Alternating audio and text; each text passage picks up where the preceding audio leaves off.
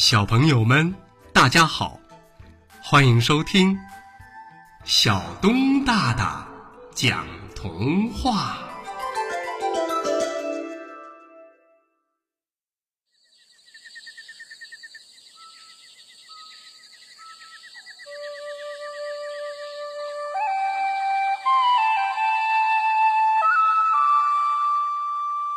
小荔枝寻亲记。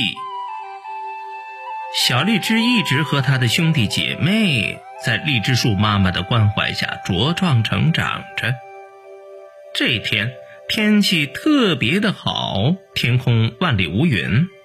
小荔枝和哥哥姐姐们正在愉快的聊天，突然间，乌云从四面八方聚集过来，天色一下子就变暗了，风也加入了进来，强劲的刮起来，把荔枝树妈妈吹得左摇右晃。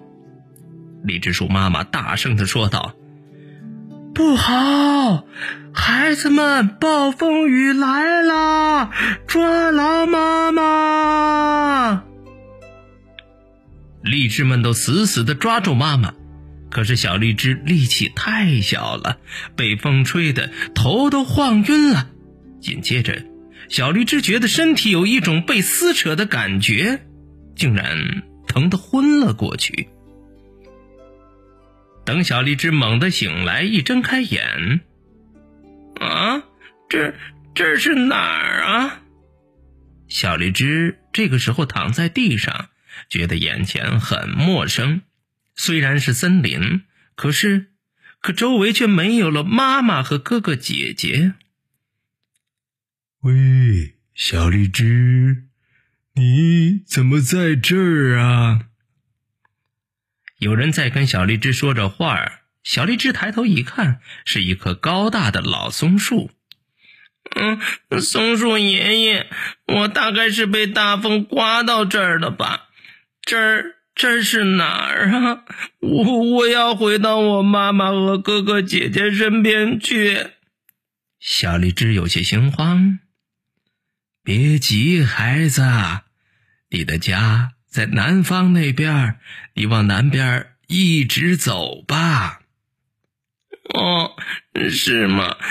谢谢谢谢松树爷爷。跟松树爷爷道谢之后，小荔枝就急忙上路了。走着走着，小荔枝竟在杂草丛生的森林里迷路了，不知该往哪里走的他，只好呆呆的站在原地。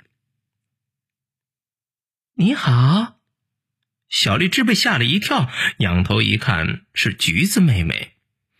小橘子，我想往南走回家，可是可是我迷路了。啊，可惜可惜，我也不知道南方怎么走。别着急，你快去找老鹰哥哥，他刚跟我聊了会儿天就往左飞了，估计还没飞远。你快找他。嗯，他去过很多地方，见识很多的。好，好，谢谢你，谢谢你，再见。小荔枝赶紧去追。小荔枝一直向左跑，边跑边喊“老鹰哥哥”，可是就是没有回应。小荔枝累得气喘吁吁，实在跑不动了，只好坐在地上休息。正在这个时候，一只老田鼠向他走来。老田鼠仔细打量了一下小荔枝，便微笑着说：“孩子，你怎么一个人坐在这儿啊？”小荔枝沮丧地说：“我我要回家，可是可是现在却迷路了。小橘子说，老鹰哥哥见识广。”我就来找老鹰哥哥问路，可是，可是我一直没有找到他。田鼠大叔，你你看到老鹰哥哥了吗？说到这儿，小荔枝都快要哭了。田鼠听着小荔枝的话，眼珠咕噜一转，啊，不要哭，我知道老鹰在哪里，走吧，我带你去找他。小荔枝一听，激动的盯着田鼠。真的吗？真的吗？那那真是太好了，实在是太感谢你了。田鼠笑笑，没关系，别客气。田鼠带着小荔枝走了很久，田鼠大叔还没有走到吗？田鼠微笑着说：“哎，他呀住的比较远，快到了，快到了。”正在这个时候，一阵阵喊声让小荔枝停下了脚步。小荔枝，你在哪儿啊？嗯，有人在叫我吗？小荔枝心里默默的想着。就在这个时候，一只老鹰飞到了他的身边，微笑着说：“你好，小荔枝，听橘子妹妹说你要找我，我就赶紧的到处来找你了。”小荔枝一见是自己找了半天的老鹰哥哥，兴奋的不得了，觉得一下子就看到了希望。嗯，老鹰哥哥，老鹰哥哥，我找你好久了，找你好久了。田鼠大叔还说要带我去找你呢。小荔枝准备指一指田鼠大叔，可是却发现他不见了。嗯，田鼠大叔呢？嗯，不对呀。刚才还在这儿呢，小荔枝觉得奇怪，到处寻找田鼠大叔的身影。别找了，他是坏人，想骗你去他家，然后把你吃了。